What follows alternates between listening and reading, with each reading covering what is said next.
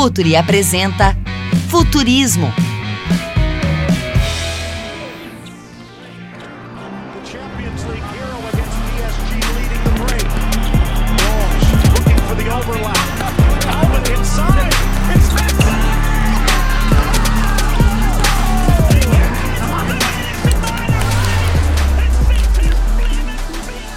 Olá, futeboleiras, olá, futeboleiros, sejam bem-vindos ao Futurismo, podcast que tem a ousadia de tentar enxergar o futuro do futebol. Eu, Paulo Calçade e Eduardo Tega recebemos convidados que nos ajudam a desvendar o que vem por aí a partir da inovação, do conhecimento e da tecnologia. Hoje, o nosso convidado é Albert Castelhó, que representa a La Liga no Brasil. Albert, seja bem-vindo ao Futurismo. Muito obrigado, Paulo. Muito obrigado, Tega. É um enorme prazer estar hoje aqui com vocês para conversar um pouco mais de diferentes áreas que trabalhamos na Liga, na área de inovação, tecnologia, enfim, poder trazer esse, esse case diferente aqui para o podcast do Futurismo. Grande Paulo Ricardo Calçade, querido amigo, Albert Castelhó, querido Albert, muito obrigado pela, pela participação no nosso futurismo, é que, como bem disse o Calçade, é, temos uma, uma missão e uma pretensão de, de provocar o que vem por aí, o futuro do nosso futebol, do esporte, da sociedade, e eu acredito que seja, no mínimo, é, é muito especial participar dessa grande transformação, né, Alberto? O futebol ele, ele é uma, uma grande manifestação social, um, um fenômeno cultural, que, que transcende essa simples questão de, de amor e de paixão, mexe com a gente diariamente e permite engajar o fã de uma forma nunca vista nesses tempos modernos de digitalização, de redes sociais, e que infelizmente essa mesma oportunidade ela ainda não é aproveitada pela maioria dos clubes, pelo mundo, pela maioria das entidades esportivas. Poucos sabem trabalhar sua base de fãs, ativando corretamente, constantemente, com as estratégias hoje de automação de rotina, de geração de insights, para tomar boas decisões, né? E a La Liga, desde 2016, desenvolve uma estratégia muito focada, muito competente na transformação digital, que permite trabalhar assim de uma maneira muito mais adequada no seu contato com esse fã, entendendo seus comportamentos, entendendo seus comportamentos em cada plataforma de comunicação, que cada vez é um universo mais complexo. Nos diferentes momentos, é, é, é bom frisar isso, de conexão entre o torcedor e o jogo, né, impactando esse fã no momento certo. E com toda essa estratégia focada no digital, a La Liga vem fortalecendo novas formas do, desses fãs apreciarem um bom futebol. Né, de qualquer lugar do mundo, uh, diga-se de passagem, seja pela TV, pelo website, por streaming, por apps, né, e eu tive a oportunidade, Calçade, Alberto, de conhecer o, o presidente Javier Tebas em 2016, né? E ele tinha já uma particular emoção, assim, uma inspiração de compartilhar a visão da La Liga, né? Já em, no ano seguinte, 2017, ele traz Alfredo é, é, Bermejo que, que para comandar a, a estratégia digital da instituição, né? Que havia trabalhado, inclusive, no Facebook e no Netflix. Isso deixou muito claro, né, que o presidente Javier Tebas, é, como é que ele enxergava a La Liga, que não era apenas uma uma entidade que organizava competições, mas uma grande produtora de conteúdos que compete diariamente nesse mundo do entretenimento e que ele deveria preparar a instituição para esses desafios. Alberto, como é participar desse processo de transformação e ajudar a fazer da La Liga um dos melhores produtos do mundo em entretenimento? É, para nós é um, é um enorme desafio porque entendemos que, como você bem falou, nós não somos apenas uma liga da qual apenas cuidamos de calendário, de o jogo vai ser esse fim de semana entre esses times, está horário, bola para frente, depois aí qualquer decisão com árbitros a gente lida com a Federação Espanhola.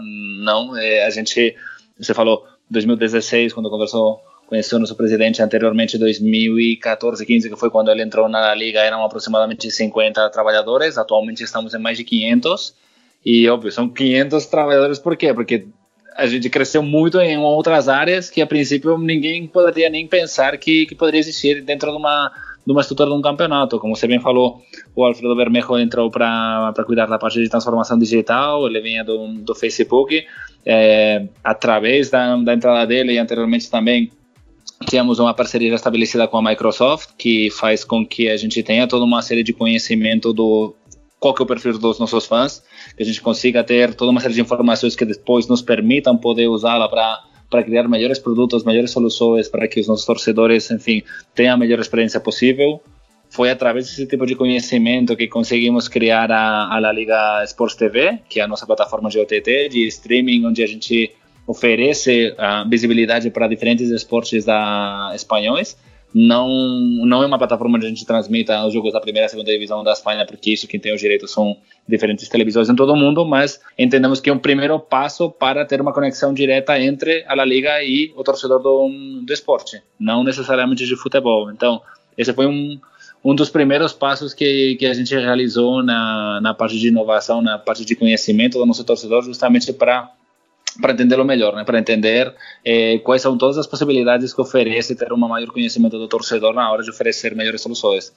Albert, é, quando a gente fala num campeonato de futebol no Brasil, é, a gente imagina, até porque não estamos acostumados a uma direção mais profissional, a gente olha e enxerga 20 participantes, no caso do Campeonato Brasileiro, por exemplo.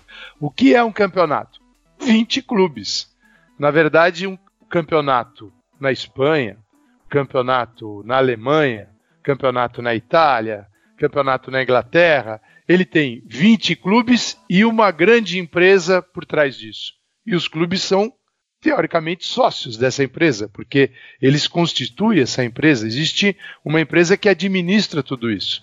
É, e no caso é La Liga. La Liga é uma entidade que desenvolve este produto que é o campeonato da primeira divisão da Espanha. Então, é, existe um contraste muito grande no entendimento nosso do que é um campeonato, são só 20 clubes, e o que é um campeonato muito bem administrado, um campeonato com visão de negócio 24 horas por dia, os 365 dias do ano.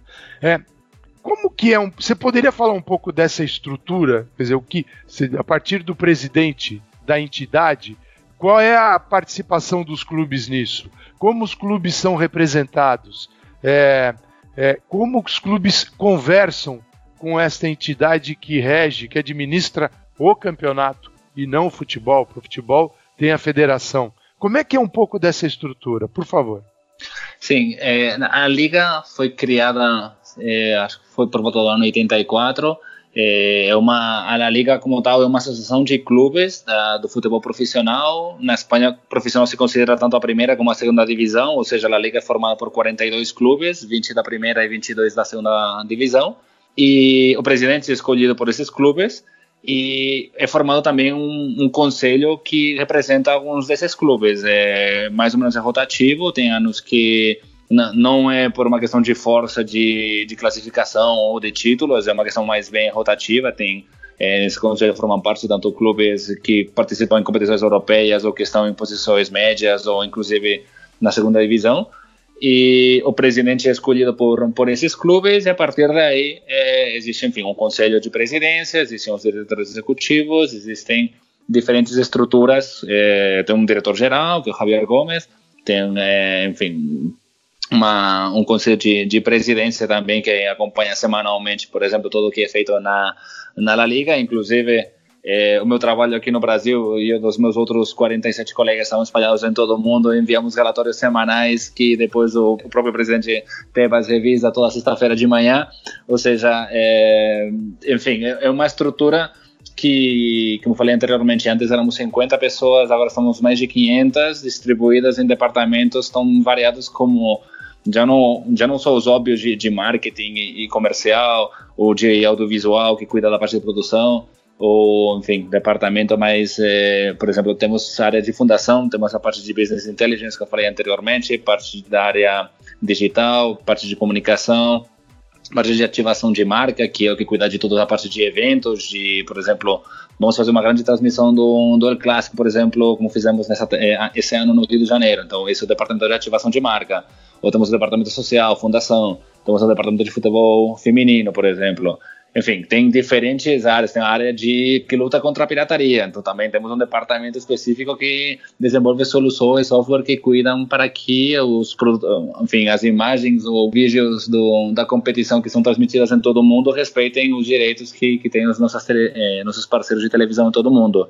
Tem a, o departamento de diretor de jogo. O diretor de jogo é uma figura é, contratado pela La Liga, que ele chega em todos os estádios, sei lá, umas, acho que umas 5 ou 6 horas antes do início do jogo, vai embora depois de duas horas de terminar o jogo e ele faz praticamente como se fosse uma auditoria. Ele verifica que todos os elementos que devem cumprir todos os jogos sejam cumpridos, para que todos os jogos aconteçam mantendo um, um estándar de qualidade é, homogêneo entre todos os jogos. Então verifica toda a questão de iluminação, de acesso, de, enfim. É, então, enfim, a gente está formado por muitos, muitos departamentos. Como eu falei, não é só uma questão de, de calendário, são muitas áreas que, que cuidamos justamente para controlar ao máximo a qualidade do nosso produto. Albert e amigo Calçade, a, a, eu acredito que, principalmente você, né, Calçade, que acompanha há tantos anos o, o futebol espanhol, é nítida a evolução em tantas, tantas dimensões, né, desde a qualidade do jogo, a qualidade do, do, do espetáculo, né, e como você bem frisou, é, a transformação da La Liga uh, num produto bilionário hoje, né, que repassa aos seus clubes um volume cada vez maior de dinheiro, ela pode ser, sem dúvida alguma, um, um grande exemplo para o futebol brasileiro, que pode seguir essa direção para sair hoje do buraco que a gente se encontra. Né? Há cinco anos, por exemplo, os espanhóis tinham pela frente é, é um grande desafio, né? Como é que fazer do seu campeonato um produto interessante é, não só para o mundo, mas também, principalmente para o torcedor do espanhol, torcedor do seu próprio país. Né? Naquela época, o Real, o Barcelona, eles tinham, se eu não me engano, mais de 75% da verba de TV, que inclusive deu nome àquela à expressão famosa, espanholização, né? que quando, quando alguns clubes que negociam individualmente têm mais direitos às receitas do que os outros. Né? É, é, Albert, você acredita que a primeira grande ação é, tomada pela La Liga para mudar esse cenário foi acabar com a disparidade na venda dos direitos de transmissão, é, tornando essa divisão de verba mais justa, né, onde 50% é repartido igualmente entre os clubes e os outros 25% distribuídos conforme a posição no campeonato. E, e só complementando essa questão, é, você pode também nos contar como a La Liga criou uma série de critérios que hoje precisam ser seguidos pelos clubes para receber esses 25% e que melhora nitidamente a percepção da qualidade da competição?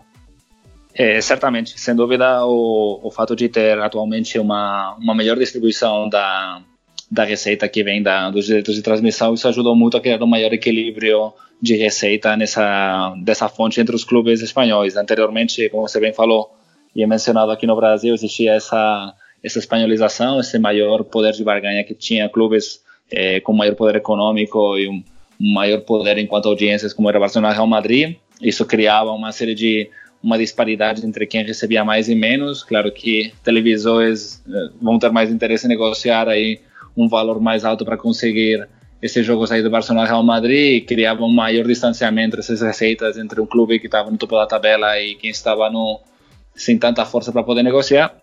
Esse, essa nova lei que entrou em 2015 justamente veio para mudar esse panorama. Entendemos que que a La Liga como um todo é uma, uma união de todos os clubes, ou seja, devia existir uma união também nessa questão da, da, distribuição dos direitos de transmissão, que o Barcelona não pode ser Barcelona ou Real Madrid ou Atlético de Madrid sem os outros clubes, ou seja, todos competem na mesma competição e faz com que os direitos tenham que ser eh, gerenciados de forma conjunta. A, a partir daí foi criada essa lei em 2015, que fez com que eh, a, como você bem falou, existe esse critério de distribuição por igual de 50% dessa receita que atualmente está por volta de 2,1 bilhões de euros nessa temporada. Esse 2,1 tem um valor que, que fica com a com Media Pro, que é a produtora, tem uma parte que fica com a Federação Espanhola, tem uma pequena parte também que fica com, com os compromissos que a gente tem com algumas federações esportivas na Espanha. Depois do que sobrar, 90% fica com a primeira divisão, 10% com a segunda divisão. Tem inclusive umas cláusulas, por exemplo, uma espécie de é, um paraquedas para aqueles clubes da primeira divisão que caem para a segunda divisão, mas a, a maior parte de todo esse valor é dos clubes da primeira divisão, 50% é distribuído de forma igual entre, entre todos os clubes, tem outro 25% que é em função da posição média do clube nas últimas cinco temporadas, estabelecendo um critério um coeficiente um pouco maior para as temporadas mais recentes e depois tem esse outro 25% que tem uma série de variáveis. E aí, um pouco respondendo essa pergunta, é, tem uma série de critérios que o que visam é justamente potenciar o, a qualidade da, do produto, ou seja, o clube tem a obrigação de lotar aquela área da arquibancada onde tem o que nós chamamos de a visão da câmera, ou seja, quando você está transmitindo o jogo bem no meio do, do, gramado, aquela arquibancada que fica bem na, na parte mais média embaixo, essa área, por exemplo, tem que estar sempre coberta. Não, não interessa se se a parte onde tem a área da câmera ela ela está coberta e, o, e onde está gravando a câmera está vazio. O que importa é que o, o torcedor que está em casa assistindo o jogo ele tem que ver que o estádio está cheio. Tem que porque isso demonstra exatamente que o produto é atrativo e que e que a pessoa quando estiver decidindo se ele vai assistir, sei lá, basquete, vai escolher Fórmula 1, vai escolher algum qualquer outro jogo de futebol, quando você pensa em escolher um tipo de, de fórmula de entretenimento, se você vê que o estádio está vazio, você acredita o quê? Provavelmente que esse jogo não tem qualidade e que ele precisa, enfim, que não ele vai escolher algum outro tipo de produto. Nós cuidamos de diferentes elementos do produto, seja gramado, iluminação, é, uniformidade visual da, do estádio, por exemplo, as placas, vocês percebem na liga, todas as marcas que são patrocinadoras, elas têm a mesma identidade visual, por exemplo, um Deportivo Alavés, as cores azul e branco. Então todas as marcas, cada uma tem mais ou menos o seu desenho, mas o fundo sempre é em azul. Por quê? Para evitar esse tipo de é, mistura de cores de diferentes marcas. Então, o que eu falava anteriormente, bem nessa área onde aparecem as marcas, onde aparece o LED tudo, tem aí os torcedores, enfim, potenciamos que, que essa área esteja especialmente cheia para, enfim, mostrar que justamente é um, é um produto que, que tem sucesso. Outros elementos também que são importantes na hora de distribuir esse outro 25% é, tem a ver com, por exemplo, a, o número de a, a, capacidade que tem o estádio e como qual que é o, o índice de, de, ocupação do estádio, ou seja, é, tem alguns jogos que habitualmente os estádios também são são bastante lotados, mas tem alguns jogos, algumas rodadas que a gente acredita que tem uma maior dificuldade por acontecer, por exemplo, numa sexta-feira, numa segunda-feira ou um jogo entre semana é, se o clube faz uma série de esforços ele consegue ter uma ocupação maior da média, também é, recebe uma série de, de variáveis. Ou seja, estabelecemos uns variáveis para que o clube se esforce para oferecer um, um melhor produto possível para, para o torcedor, não só quem está no estádio, mas também para aquele que está assistindo em casa.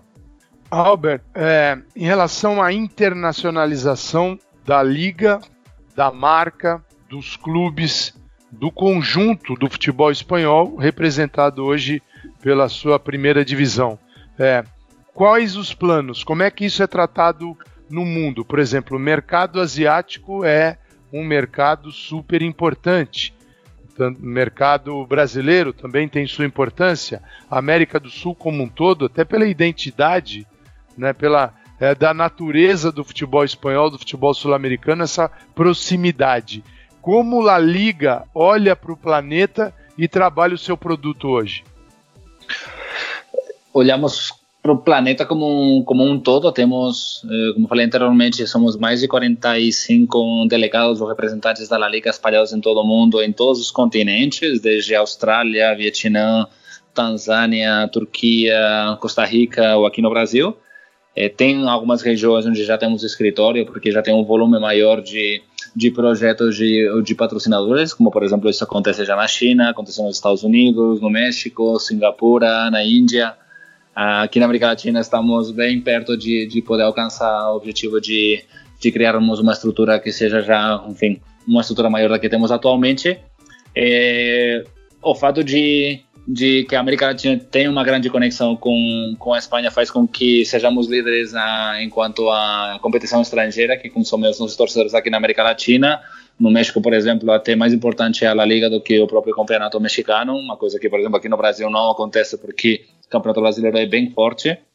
Mas, enfim, temos os nossos desafios, mas estamos crescendo muito ao mesmo tempo em países asiáticos, como, como a região da China, como a Indonésia, por exemplo, com o Japão. Também tem ajudado muito também a ida de jogadores da Liga, como por exemplo Villa, como Iniesta ou como Torres. E também olhamos também com muitas possibilidades do mercado americano. Sabemos da, do, do poder que tem o esporte nos Estados Unidos, também sabemos da concorrência que tem com outros grandes esportes, mas também sabemos que há gerações de descendentes latinos que que consomem bastante futebol e que, sendo americanos, enfim, acompanham muito bem de perto a liga. Sabemos que também está tendo uma transformação do, do futebol, do soccer, através da MLS nos Estados Unidos, ou seja, a gente também considera o mercado americano bem, bem importante para continuar crescendo nos próximos anos. Alberto, a La Liga tem uma parceria estratégica com a Microsoft e com uh, o GSIC, né, o Global Sports Innovation Center, que fica baseado em Madrid. É, e eu gostaria de, de, de, conhecer junto com você é, algumas das ações desse, desse projeto que começou também lá em 2015, né? E que foi uma que vem agora os resultados começam a aparecer, principalmente em relação às contribuições ligadas a, a, a, a estratégias ligadas ao comportamento do fã, a tecnologia, a, serviço de identificar é, o que o fã gostaria de, de, de ver na TV, de receber no seu celular, né? E o que me parece é a transmissão dos jogos é um dos pontos altos da, dessa maior inovação da La Liga, né? A experiência do usuário que consome é, o futebol e os jogos pela TV ou por outros aparelhos, né? É realmente o grande foco de investimento da La Liga quando falamos em inovação, a experiência do usuário? Sim, é uma das uma dos principais elementos porque consideramos que tanto torcedor, aquele, aquele, aquele torcedor que está no estádio, que compra a camisa, que compra aí o sócio torcedor, como aquele que está pagando aquela cota da TV paga nos diferentes países do mundo para poder acompanhar o jogo. Sabemos que tem um grande desafio de manter aquele torcedor que talvez nunca tenha a oportunidade de estar na Espanha de entrar num estádio e viver o que é um jogo ao vivo, por isso a experiência que você oferece para esse torcedor que acompanha em casa tem que ser a melhor possível. E tudo isso enfim, a, toda a parte da transmissão audiovisual começa por, pela questão da transmissão audiovisual. Sabemos de da importância de, das diferentes melhorias que vemos introduzindo ano após ano, como por exemplo melhores câmeras aéreas, a repetição em 360 graus. Uh, essa temporada introduzimos novas câmeras com uma visão mais panorâmica para poder oferecer um melhor entendimento tático da disposição dos jogadores, câmeras com um efeito praticamente cinematográfico, ou seja, tem até uma qualidade de imagem que, que o torcedor em casa percebe que, que aquele torcedor que está no estádio não está vendo. No estádio a gente muitas vezes brinca, né? De se você perdeu o gol, você não volta a vê-lo. Em casa você Sim. tem, enfim, pode vê-lo de, de mil maneiras. Então, assim, toda essa inovação que a gente aplica no torcedor é, é super importante. E a gente justamente como você falou, com essa parceria com a Microsoft, um dos principais pontos foi justamente toda desenvolver toda uma série de soluções e de business intelligence que que faz com que a gente consiga ter uma um maior conhecimento do nosso torcedor, do nosso fã, para poder criar novas soluções. E uma delas foi a criação da da La Liga Sports TV.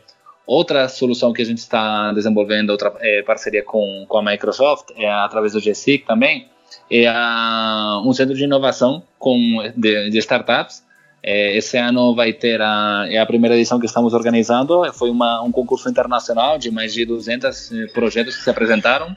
No Brasil foram foram oito eh, empresas que foram oito projetos que foram se candidataram para o projeto para para essa fase de seleção e teremos eh, durante o World Football Summit o, o encontro mundial de, de, futebol que organizamos em Madrid nos dias 24 e 25 de setembro a grande final para aquelas startups que que chegaram na final são startups que oferecem diferentes tipos de soluções, tanto na área de, de engajamento com torcedores, de melhor gestão de estádios, de, enfim, soluções para equipes técnicas, é, diferentes tipos de soluções que depois os vencedores eles vão poder acompanhar uh, com a mentoria da La Liga para poder oferecer esse tipo de soluções não só dentro da La Liga, como também para alguns dos clubes da La Liga. Calçade, tá bom ou quer mais? Não, tá ótimo. É, e tem muito mais pela frente. A gente a, pergunta que já fica no ar para o Albert é o seguinte, né? Com tanto conhecimento, Tega, desenvolvido, desenvolvimento, é, conhecimento no dia a dia do trabalho, conhecimento no relacionamento com os clubes, e a gente fala em potências e em clubes que ainda precisam de desenvolvimento. La Liga tem dois dos maiores clubes do planeta, e quando você vai para o capítulo só orçamento que gera de receitas também, você encontra poucos clubes do mundo. Manchester United está sempre perto, o Bayern de Munique, de Real Madrid, de Barcelona, mas é um clubinho bem restrito. E você também enxerga equipes que podem se beneficiar deste clube que ela liga, deste trabalho, equipes que precisam de desenvolvimento, e eu tenho certeza que o objetivo da liga, deste complexo que administra o futebol espanhol, é desenvolver o futebol em todos os seus segmentos para que toda a liga seja muito mais forte. Isso gera um conteúdo que fica a pergunta para o Albert. É, é um conteúdo que vai ficar restrito só à disposição do futebol espanhol ou La Liga já começa a exportar o seu know-how, como fazer, né, o como administrar o futebol para outros lugares do mundo. Então podemos ter aí uma franquia de La Liga, né, Tega, de como organizar um campeonato. Isso já acontece em alguma parte do mundo, Alberto? Calçade, eu, eu, eu acho que já tenho cliente para ele. ah, é? Como... Depois você me passa pelo privado, pode mandar depois. Combinado, combinado, Alberto. É, Calçade, realmente para nós é um, é um grande desafio porque nós, é, claro que a Barcelona e Real Madrid eles são é, são entidades que atraem muito atenção, mas como liga nós trabalhamos justamente para dar visibilidade a todos os clubes e sabemos que existe que é um grande desafio que clubes que a princípio não não têm todos esses êxitos, esse sucesso esportivo, consiga ter a mesma visibilidade em um momento no qual você tem uma uma grande concorrência por por visibilidade. Anteriormente a visibilidade que tinha um campeonato era através é, da TV paga, é, TV aberta ou TV paga, mas eram poucos campeonatos, eram poucas plataformas que podiam distribuir esse tipo de conteúdo. Atualmente você pode conseguir você pode assistir qualquer tipo de campeonato mundial em qualquer plataforma, ou seja, você tem até inclusive um excesso, de oferta. Você tem que trabalhar para poder gerar o melhor produto possível. Eh, os clubes na Espanha que anteriormente pensavam em apenas o que, que vai acontecer esse fim de semana, tem que pensar em eh, como trabalhar melhor a marca do, do, clube, já não só nacionalmente, mas também internacionalmente, ou seja, tem uma concorrência em muitos outros países, ou seja, isso é, é um grande desafio, e, e tudo isso faz com que uh, precisemos eh, trabalhar muito melhor como conseguem chegar esses clubes a, a ter torcedores que estão em diferentes países, com diferentes conteúdos que criamos, já não só para o torcedor local, como também pensamos em como posso oferecer uma melhor informação, por exemplo, sobre o Eibar para aquele torcedor que mora no interior do Pará? Será que eu consigo trazer algum tipo de história do Charles Dias, por exemplo, para aquele torcedor que acompanha ele de perto na região de onde ele é, ou, por exemplo, enfim, é, região sul de São Paulo, Casemiro, enfim, outros jogadores que, que, que atuam na Liga. Como consigo criar essa conexão com clubes que a princípio não poderia ser mais complicado chegar até eles? Eu até às vezes brinco com, com a história que aconteceu recentemente no Rio de Janeiro. Conheci o, um torcedor do Raio Valecano que ele, torce, eh, que ele começou a torcer para o Raio quando um, um jogo do Raio Barcelona, o Raio terminou com maior posse de bola do que o Barcelona. Ele começou a torcer por ele. E eu falei, olha, e ele inclusive terminou criando a conta do Twitter do Raio Valecano aqui no Brasil. E eu falei, como enfim, alguém começa a torcer pelo Raio Valecano no Rio de Janeiro, em Bangu, ele é de Bangu, e falou, cara, ele decorou o nome de todos os jogadores. Ela, ou seja, eu tenho um fã a quem eu preciso trazer informações do Raio Valecano para o Brasil. Ou seja, olha o desafio que eu tenho também, de, mas não sou do Raio Valecano, tenho outros 20 clubes, praticamente 42 clubes, ou seja, para mim é um grande desafio. E, e justamente, continuando com a sua pergunta, Calçade, a, esse conhecimento que geramos da, da transformação que fizemos na Liga, já não só de como a gente organizou essa nova centralização da, da distribuição da renda dos direitos de transmissão, como a gente lutou para para melhorar o fair play financeiro, para reduzir as dívidas dos clubes, para que os clubes pagassem toda a dívida que eles tinham com a fazenda, como a gente lutou para reduzir a pirataria, que faz com que valorizem os direitos de transmissão do, do campeonato, como a gente, enfim, é, ofereceu diferentes soluções para o nosso campeonato, a gente consegue exportar isso. Temos já inúmeros acordos com diferentes federações e ligas em todo o mundo, é, desde futebol feminino no Japão, na Suécia, é, acordos, por exemplo, também sociais em diferentes regiões, mas parte de competição mesmo, é, temos alguns acordos, como por exemplo com a Liga da Colômbia, com a de Maior, é, temos outros, enfim, diferentes ligas, mas eu destacaria também a Liga, da, a Liga Profissional do Equador.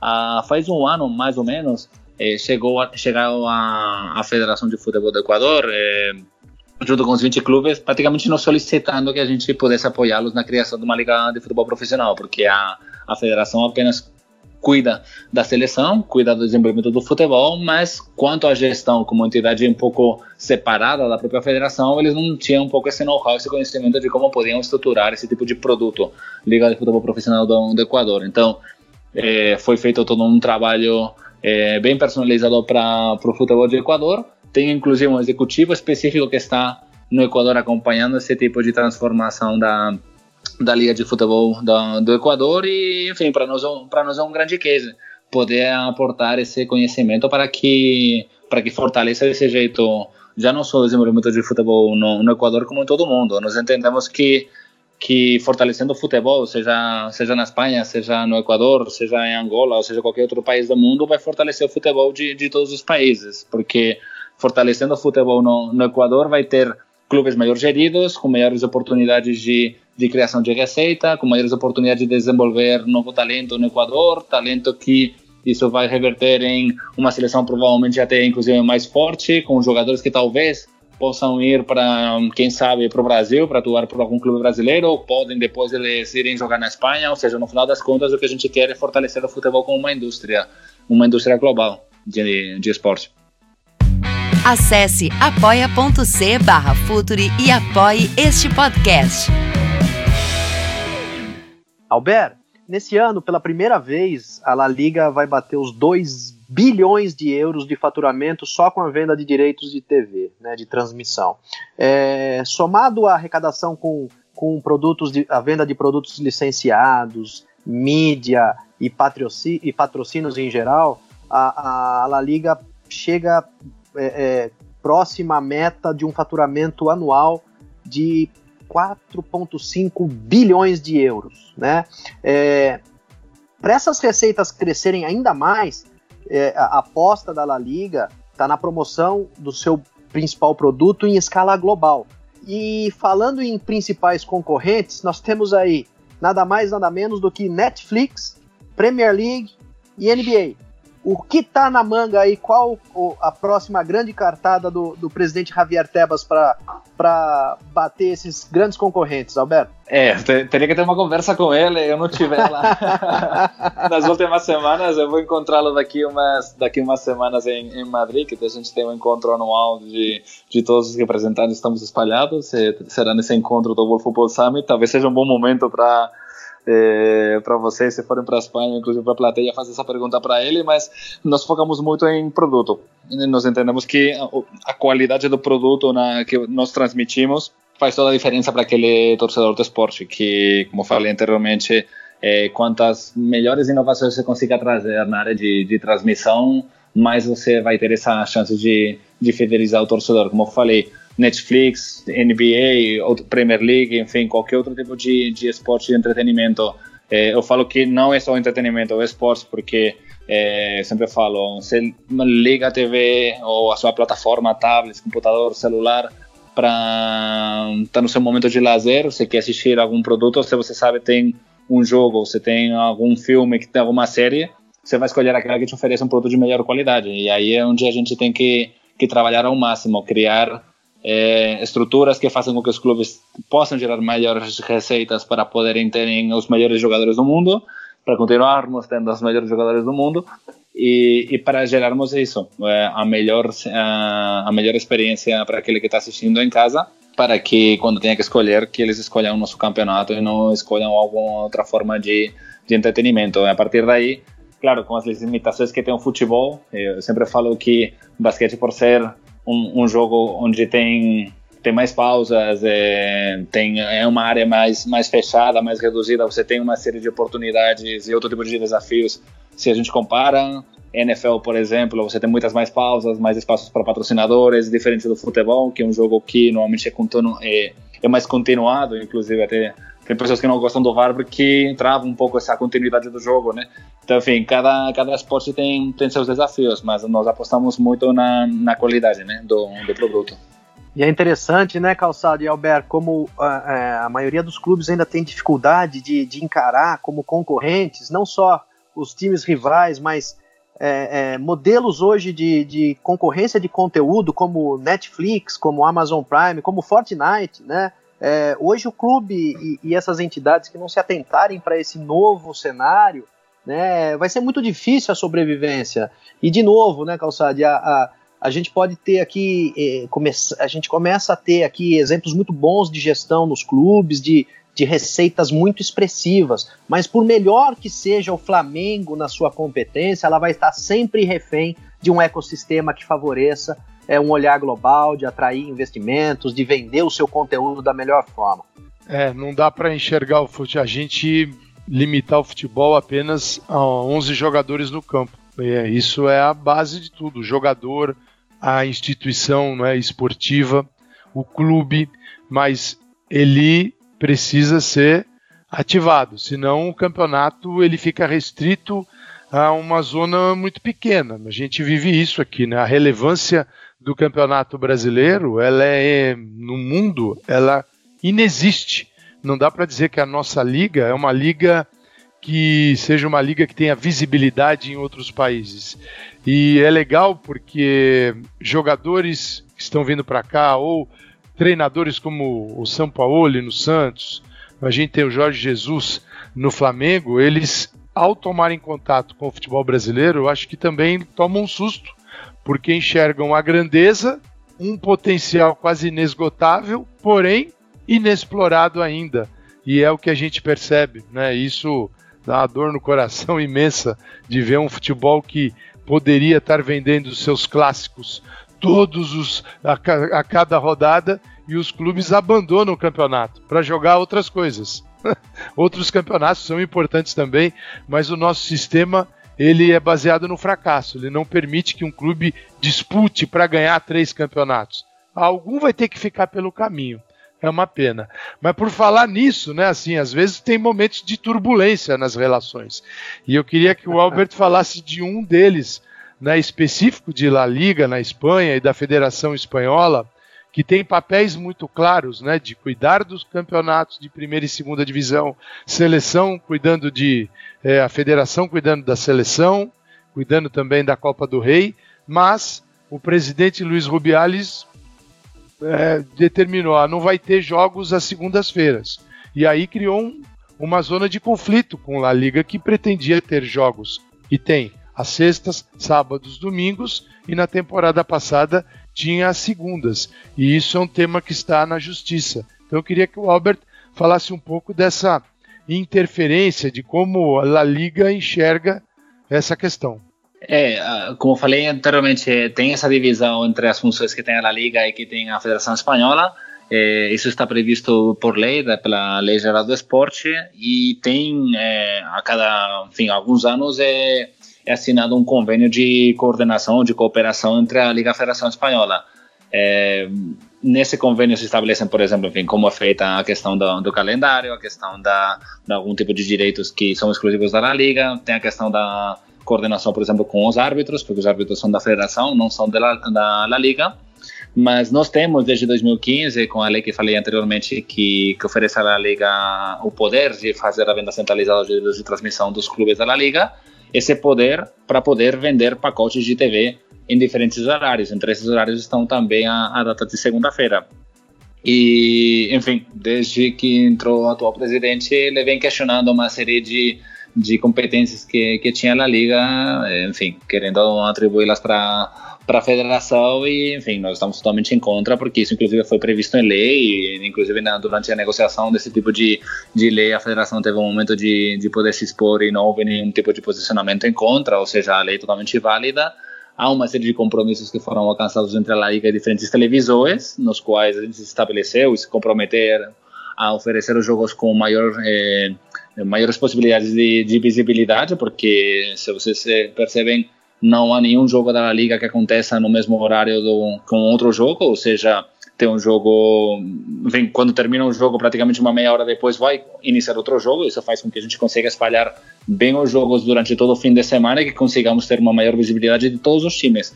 Se você é uma televisão de algum país que, que não tem muita grade e você tem dois jogos da Liga no mesmo horário, você sabe que vai ter que escolher entre um dos dois, ou seja, vai ter dois times que não vão ter visibilidade esse fim de semana. Isso, enfim, isso é, um, enfim, isso não gera justamente a visibilidade que a gente quer para esse clube e também é, diminui o valor dos direitos de transmissão, porque no momento em que a TV não consegue transmitir, sei lá, 10 jogos por fim de semana, mas que transmite 6, ele vai pagar só por 6 jogos, não vai pagar por 10 jogos, ou seja, o que a gente quer é que é, a gente obtenha o maior número de receita e que a gente obtenha a maior parte de, de exposição, ou seja, no momento no qual o atual presidente da federação ele decide que não pode ter jogos na segunda-feira porque pelos motivos que ele considera de que o torcedor espanhol tem que continuar assistindo os jogos na Espanha no horário que que talvez é o melhor para o torcedor que está na Espanha ele não está pensando que torcedor é também aquele que está na China que está nas Filipinas que está na Tanzânia que está no Brasil está em Los Angeles acompanhando a liga.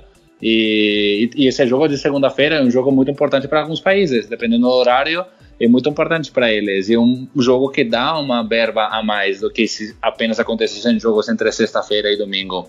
E é uma verba que, enfim, que depois é distribuída para os clubes, ou seja, é o motivo pelo qual é, tivemos é, durante essa disputa que está acontecendo com a federação e que está exatamente no, nos tribunais, é, todos os clubes da, da La Liga, é, praticamente acho que foram 41 clubes, se posicionaram justamente em contra da, da, decisão da Federação Espanhola de eles, de algum jeito, se atribuírem desse tipo de competências quanto aos jogos de, de segunda-feira. Então, vamos, vamos esperar, vamos aguardar, mas é, estamos totalmente em contra desse tipo de decisão. Alberto, uma opinião muito pessoal agora, que o, você acha que o protagonismo do, do Barcelona e do Real, né, o El Clássico, eles é, é, é, talvez seja o ingrediente de maior sucesso é, da La Liga, ou, na sua opinião, diminuir a diferença para os demais clubes pode ser um bom caminho para potencializar o negócio de todo mundo? Eu não vou escolher nenhum nem outro, para mim são os dois, ou seja, a, a força que tem Barcelona e Real Madrid, ele atrai muita atenção para o nosso campeonato, isso faz com que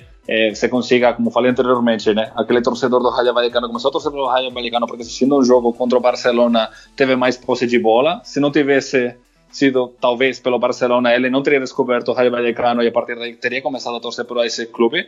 Ou seja, é, é importante que tenhamos marcas muito fortes que, que atraem interesse e isso acontece em todas as ligas do, do mundo. Eu, eu não eu não imagino uma liga onde nenhum clube seja mais forte do que o outro. Sempre vai ter um que seja mais mais forte do que o outro mas sem dúvida criar eh, condições para que haja um maior equilíbrio entre as forças, para que haja uma maior competitividade, isso vai fazer com que seja muito muito atraente. E, e eu concordo. E, e, talvez um símbolo seria, por exemplo, o que acontece aqui no Brasil, né? Você vê marcas que são relativamente fortes eh, em comparação com outras que talvez lutam mais para não serem rebaixados, mas você tem uma você não sabe exatamente quem vai ganhar o campeonato esse, esse ano. Você tem marcas fortes como Flamengo, você tem Palmeiras, você tem enfim, São Paulo, Grêmio e outros é, existem bastante equilíbrio. Talvez nos últimos anos tenha algumas marcas que têm se fortalecido ainda mais do que outros enquanto a aspectos econômicos, mas é, enfim, nós as mudanças que fizemos na Espanha justamente foram para que não houvesse tanta diferença entre o primeiro classificado e o último classificado, mas que houvesse, enfim, um maior equilíbrio entre entre os clubes e esperamos que, enfim, com os diferentes trabalhos feitos já não só na área de de, de geração de receita de TV, mas também toda fortalecimento das marcas, internacionalização faça com que com que esse equilíbrio se, enfim, possamos alcançar esse equilíbrio. É, equilíbrio é a palavra-chave, né? E envolve vários vários personagens aí, né? Várias La Liga tem a Federação e só para esclarecer um pouquinho, né, é, Albert, o Conselho Superior de Deportes na Espanha é um órgão governamental que também é um órgão que tem lá a incumbência de, de certa forma, normatizar o esporte espanhol, mas no caso do futebol, acho que o futebol, de alguma forma, também está é, debaixo dessas determinações, né? Para a gente entender um pouco da estrutura do futebol espanhol. Sim, é, a La Liga, como entidade, associação de clubes, ela tem que estar registrada no Conselho Superior de Esportes, que é a entidade que, que cuida por todo o que seria o, o esporte de, de competição na Espanha. É, e é lá onde, por exemplo, é registrado qual é o estatuto da Liga, onde é registrado esse convênio de, de coordenação com a Federação Espanhola e é com quem a gente solicita, nesse caso, a disputa com a Federação, que o Conselho Superior de Esportes ele se posicione é, da uma forma em linha com com tudo que a, o próprio Conselho tem tem, é, tem decidido enquanto normativa, enfim, é, formas de, de coordenação com a federação, como falei anteriormente, para que nos deem essa essa razão quanto à questão dos jogos, mas é sim, é uma figura um pouco diferente, né? Aqui no Brasil é mais uma decisão de, da, da federação, de qualquer normativa. É, se entende que é mais uma, uma questão particular entre privados. Na Espanha, pelo impacto que tem o esporte na, na sociedade, se entende que o, o governo tem que tem que ter algum papel de, de controle da, enfim, da, do esporte de alto nível.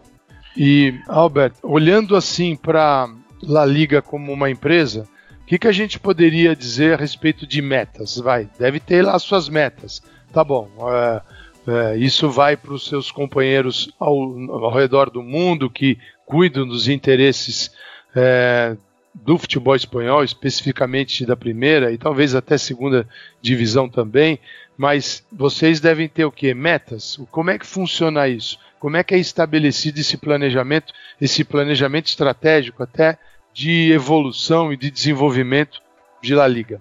É, tem, tem diferentes metas, não há uma meta ou um perfil de metas idêntico para cada país do mundo, porque a gente sabe que, que o estágio do desenvolvimento do futebol e da La Liga como marca é diferente nas Filipinas, ou na Arábia Saudita, ou no Brasil, ou México, Estados Unidos, ou inclusive na Alemanha. Nós também temos representantes da La Liga nos Estados Unidos, eh, desculpa, na, na Inglaterra, na França, na Alemanha, na Itália ou seja, mercados que são praticamente concorrência direta. Nós também temos eh, representantes aí, fazemos uns trabalhos que são diferentes dos que são realizados, por exemplo, em Angola, em Moçambique ou em Senegal. Ou seja, tem, tem objetivos, tem metas que são diferentes, eh, mas sempre visando, como falei, eh, ações que gerem valorização da, da nossa marca, seja com maior número de registros para poder conseguir qual que é os perfis dos, dos nossos torcedores, aumentar base de faz nas nossas eh, redes sociais, aumento do número de patrocinadores, o valor que é que conseguimos com, com os nossos patrocinadores, maior número de projetos esportivos, projetos com federações locais, enfim. No final das contas é aumentar a visibilidade, aumentar o conhecimento que tem os nossos os nossos dos nossos clubes e da competição que faça com que, com um todo, ou seja, como falei, não é um só elemento, são diferentes elementos que para alguns países vão ser mais importantes do que outros, mas que no final das contas façam com que o valor do nosso produto seja maior e consigamos vender os direitos de transmissão por um valor maior temporada após temporada, que no final das contas é, é o que importa, né? A, o valor que tem a, o campeonato para que para que os clubes consigam ter os melhores elencos e, e possam continuar sendo sendo clubes de grande sucesso também em competições não só nacionais como também europeias.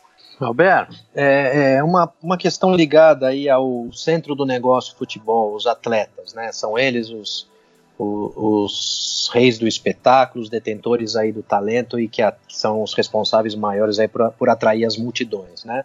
A, a Premier League, ela tra vem trabalhando nos últimos anos é, é, com esse foco em especial em, em, função do seguinte cenário, né?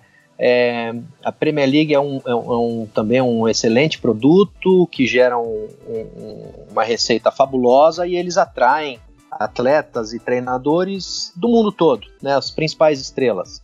É, é, e nesse sentido sufoca o aparecimento, a, a aparição, né, o surgimento de, de jovens talentos. Né, foi, é um problema é, é, foi um problema crônico, é um problema ainda a ser vencido, mas que de forma mais recente é, a, a, ligação da Premier League junto à DFA né, em, em, em projetos estratégicos vem dando resultado, principalmente já de, de é, é já de, de, médio prazo, né? Estamos falando aí de um horizonte aí já de projetos aí de entre 6 a 8 anos, onde você já, já encontra títulos mundiais aí é, é, e de expressão nas categorias sub-20, sub-19, sub-17. Né? Nesse sentido, o que ela liga faz e vem trabalhando para o desenvolvimento dos atletas em especial?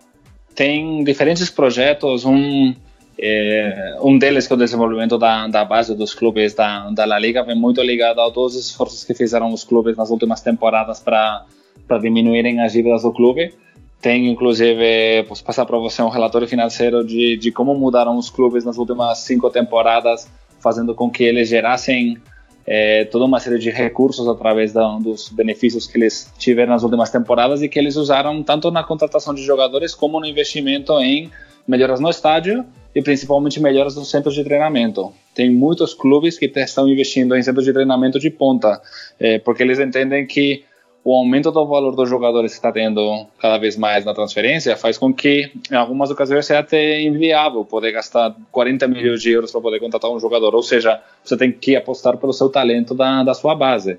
E, e, isso faz com que isso, com que você tenta atrair o jogador o mais jovem possível e possa criá-lo na, na, na, sua base já desde que ele tem 10, 11, 12 anos de idade. Tentar é, é, treiná-lo com metodologias que sejam mais avançadas possível para que no final das contas, quando ele chegue na primeira divisão, ele já praticamente esteja pronto para para poder atuar num, num nível o mais, o mais alto possível.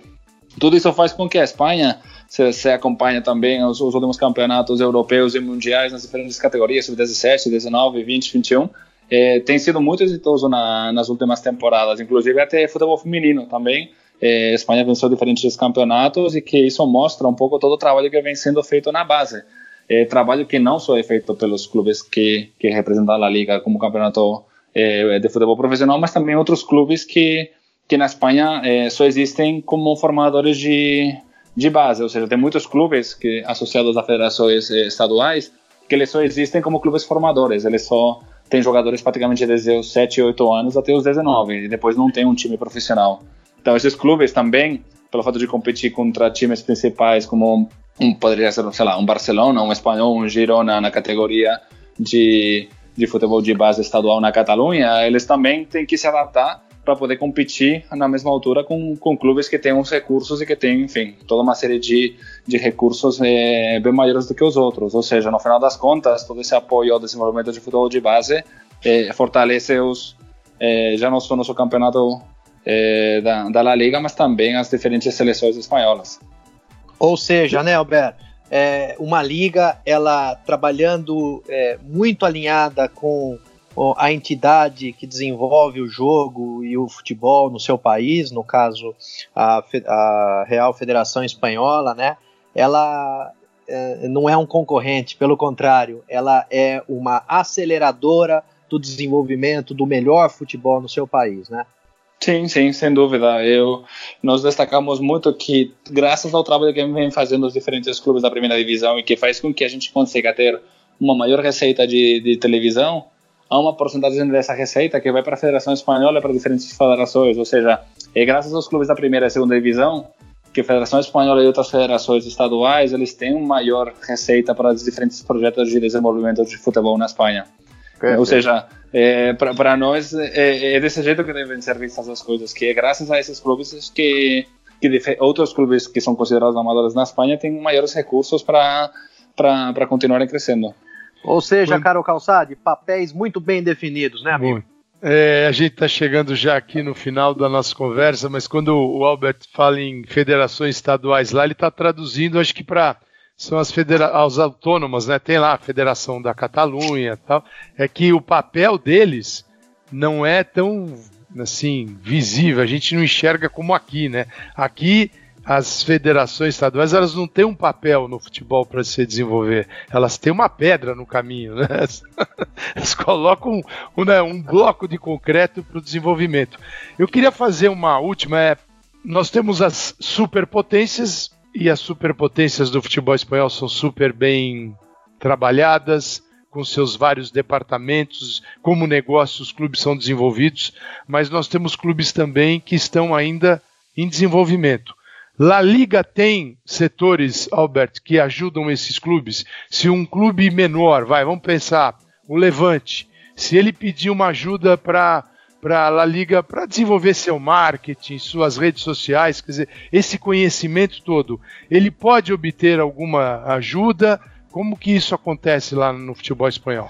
Tem, tem, tem esse, esse apoio. É, uma ferramenta, por exemplo, que oferecemos para todos os clubes que chama Media Coach, é uma ferramenta de, de gestão de técnica do, dos clubes que faz com que, eh, para aqueles clubes que não têm a capacidade de ter sistemas ou ferramentas próprias de, de ponta, como poderia ser o Barcelona ou o Real Madrid, de que qualquer clube, eh, seja qual que seja esse orçamento, eles possam ter uma ferramenta que faça com que os diferentes departamentos técnicos possam fazer um melhor acompanhamento e avaliação e é, dos diferentes treinamentos e desempenho que tem os jogadores, não seja não só nos treinamentos como também nos jogos.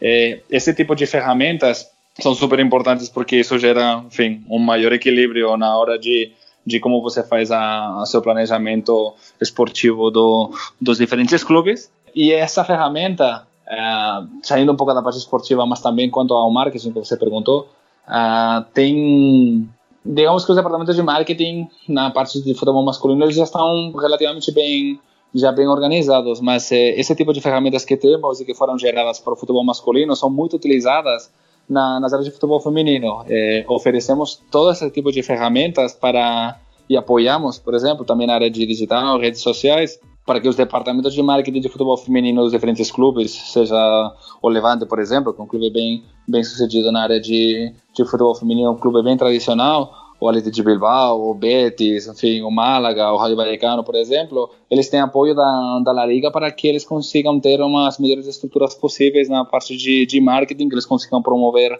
ainda mais a, o futebol feminino entre, entre seus torcedores. Alberto, uma pergunta clássica aqui no nosso futurismo. Daqui a cinco anos, como você vê a La Liga?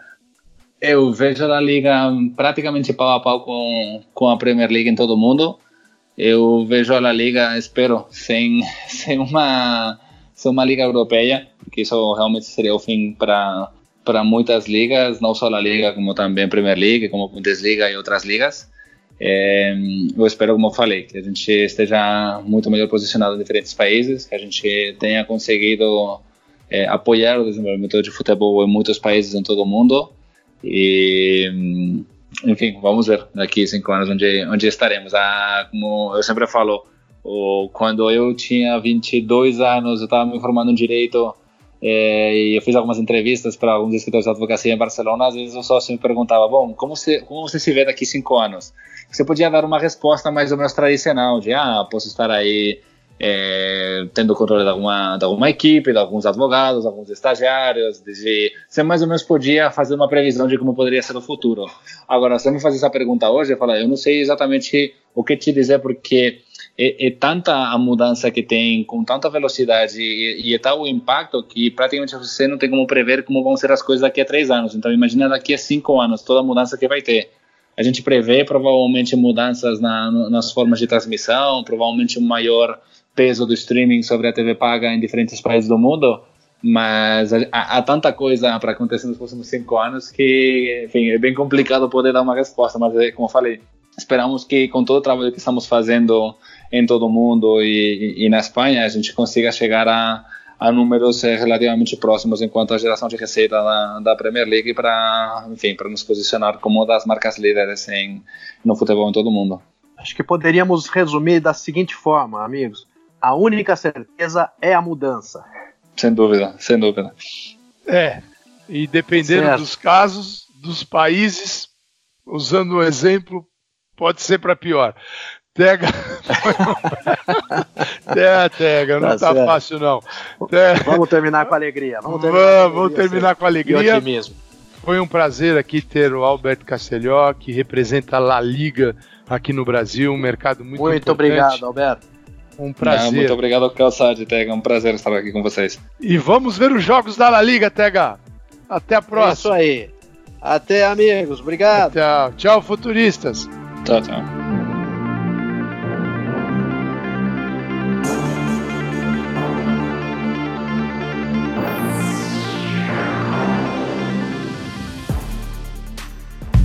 Futuri apresentou Futurismo